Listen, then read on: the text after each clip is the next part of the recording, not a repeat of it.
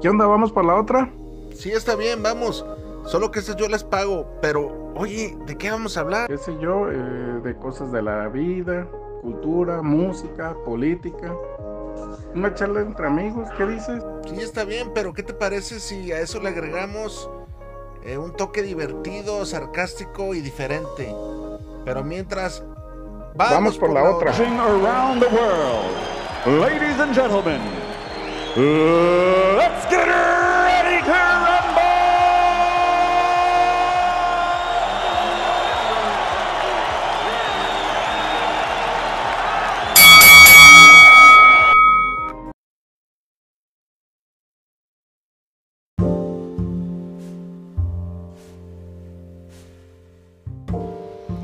Apreciable y estimada audiencia Vamos por la otra, nos llegó una historia más, una historia de, como siempre, de reflexión con tintes, pues algo dramáticos, pero muy ciertos. Todas las historias presentadas aquí son reales y nos, hace, nos las hace llegar nuestra apreciable audiencia. Espero y la, no la disfrutes, pero que sí reflexiones con a veces eh, cosas que llevamos por hecho, ¿no? La, la salud, nuestros seres queridos, nuestro bienestar económico, ya lo damos por hecho y a veces no valoramos que hay gente que lo está pasando mal y, o nosotros no, no valoramos lo que tenemos en su momento, ¿verdad? Saludos y vamos por la otra.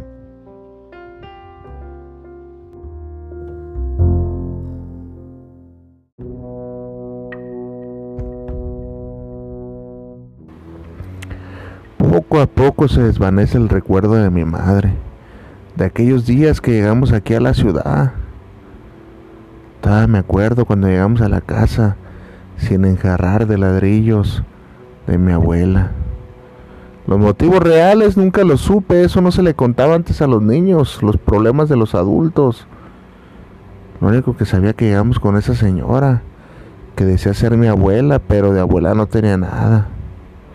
Desde que llegamos era puro maltrato y explotación. La pobre de mi madre era muy guapa, muy bonita, pero esa herencia maldita, esa enfermedad, la que comió hasta la muerte.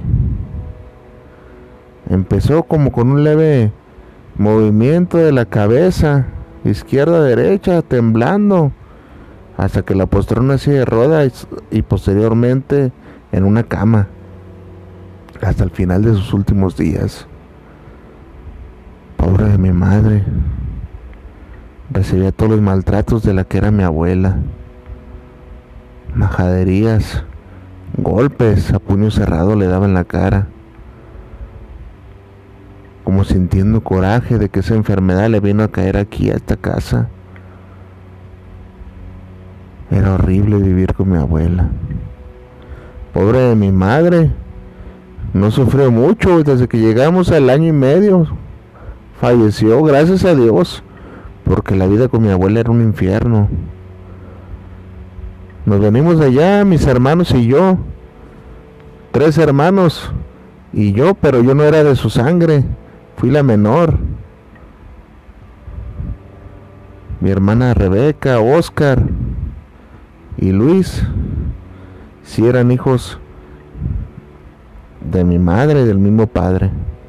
Yo fui de su última relación y tal vez por eso no me tocó la herencia maldita. Pero sí me tocó la oportunidad de ver de ver cómo se desarrollaba y ser testigo único de lo que alguna vez fue mi familia. Falleció mi madre, la sepultamos. Y ahora sí nos encontramos más solos que nunca, a merced de la vieja esta que desea ser mi abuela. Tu madre era una puta, una cualquiera. Por eso le pasó lo que le pasó, decía a los cuatro vientos. Solo nos callábamos. Mi hermana Rebeca, la mayor, hacía caso a todo lo que le decía mi abuela. Todos le hacíamos caso. Nos mantenía limpiando la casa, haciendo el quehacer, haciendo la comida, los mandados. Y un día recuerdo cómo comenzó todo. mi hermana Rebeca empezó con esa temblorina. Esa temblorina que yo ya conocía, ya la había visto. La había visto con mi madre. Poco a poco empezaba a mover la cabeza de un lado para otro, incontrolablemente. No hubo médico que le diagnosticara. Decían que era por brujería. Decían que porque mi madre de su primer matrimonio había sido incestuoso. Era una enfermedad inexplicable. Brujería, esoterismo. No sabíamos de dónde venía. Lo que sí te puedo decir es que el mismo destino de mi madre lo padecía Rebeca. Mi abuela era una salvaje. En la misma silla de, de, ruedas donde estuvo mi madre, quedó postrada Rebeca. Ya no podían alimentarse por sí mismo porque la temblorina no la dejaba. Mi abuela era una salvaje. Con el puño cerrado le pegaba en la cara para que comiera. Todos los días eran gritos porque se hacía del baño mi hermana Rebeca. Tendría por ahí unos 13, 14 años cuando eso pasó. Y al tiempo siguió el mismo destino de mi madre. Que en paz descanse.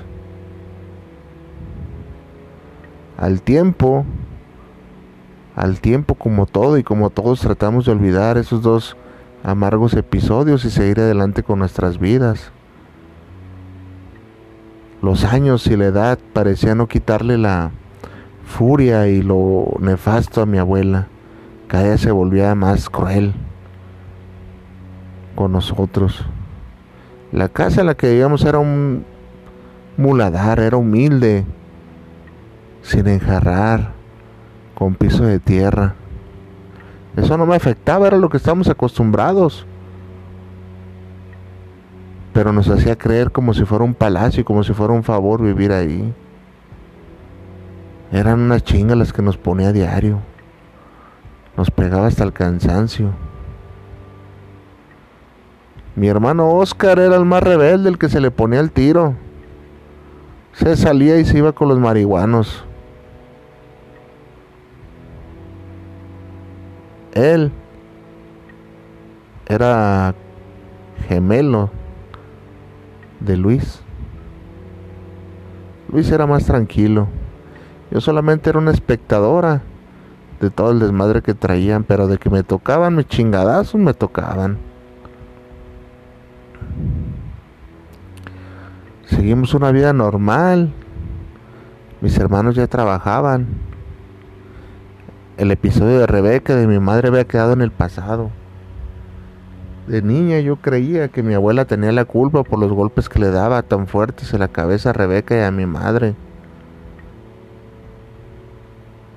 Y un día pasó lo impensable. Oscar empezó con esa temblorina, con ese desequilibrio. ¿Cómo iba a ser posible que a Oscar también le iba a pasar esa terrible enfermedad? como una réplica y con los mismos padecimientos en esas mismas silla de ruedas donde estuvo Rebeca y mi madre se quedó postrado Oscar Oscar es el moscón como le dirían sus amigos del barrio perdió el habla perdió la movilidad y adelgazó hasta no poder como secándose como que si la vida se le escapara día a día, dejarlo solamente un recipiente maltrecho en ese cuerpo.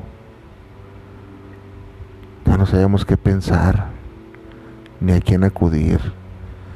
Cada que se enfermaba alguien en la casa, mi abuela desataba la furia. Parecía que no quería quedarse con esa carga que mi madre nos había dejado ahí, que le había heredado.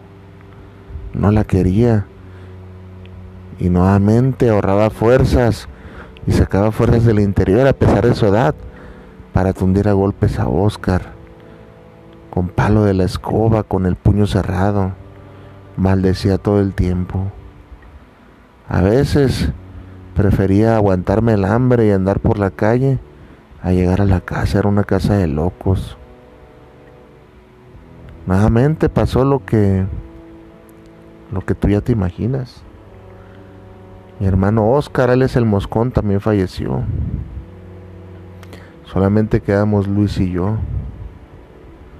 Y al tiempo, naturalmente, lo que ya te imaginas, también le pasó a Luis. Esa estúpida y extraña enfermedad se volvió a aparecer. Nuevamente las conjeturas se hacían presentes. Siempre recalculando mi abuela y ofendiendo el recuerdo de mi madre. Maldecía y maldecía. Y no reparaba en maltratos, era lo que le sobraba a mi abuela. Era lo que le sobraba, maltratos para nosotros. Siempre nos vio como apestados, como arrimados. No sé qué tanto daño le hizo la vida o, o mi madre para que tuviera ese resentimiento ahí en lo más recóndito del alma y el cual salía a relucir cada vez que uno de nosotros se enfermaba. Al tiempo Luis también falleció. Ya solamente quedaba yo y la verdad temía que me fuera a correr con la misma suerte que tuviera yo la herencia maldita. Al tiempo y gracias a Dios, y debo decir gracias a Dios, porque es lo único que siento, gratitud al saber del deceso de mi abuela, quedé yo sola en la casa. Al parecer ese problema congénito solamente era de mis hermanos y de mi madre. Yo al ser el hijo de otro padre, nunca me afectó la herencia maldita. Esa extraña enfermedad que carcomía hasta los huesos y acababa con el sistema nervioso. A mí no me... no me sucedió. Vivía sola en la casona de mi abuela, esa casa fea de piso de tierra. Y un día decidí partir de ahí, abandonar y dejar todo atrás porque las paredes, las paredes hablan. El aroma de las casas recuerda tiempos de tristeza, que este era el caso. Los murmullos de de las cosas que estaban en la casa me hacían recordar días horribles que viví al lado de mi abuela y de la que fue mi familia. Quedé sola en el mundo con una casa en la cual no quería vivir yo ahí. Y un día sin más ni más decidí venderla e irme a otro lado a vivir. Hoy en día tengo mi esposo y mis hijos. Y eso lo recuerdo como un episodio amargo de mi vida. Esa gente ya no existe. Parece imposible, parece otra vida la que yo haya vivido con esa herencia maldita. Yo lo vi, existió y era de cerca y pudiera ser una brujería, pudiera ser obra del mal. Jamás los médicos encontraron explicación. Todos los rumores apuntaban que era labor de incesto, pero no era así. Sabrá Dios. Lo bueno que me siento bendecida porque tengo vida y salud para gozar con mis hijos. Hijos a los cuales jamás les haría lo que su abuela nos hizo a nosotros, maltratarnos. Yo de puro milagro me salvé de tanto maltrato al ser la más chica. Era terrible mi abuela. Fue terrible con mis hermanos. Hoy en día te cuento mi historia y lanzo al cielo una oración por esas almas que ya se fueron. Y que gracias a Dios encontraron descanso eterno lejos de esta pudredumbre del mundo que a veces solo trae cosas malas y gente mala.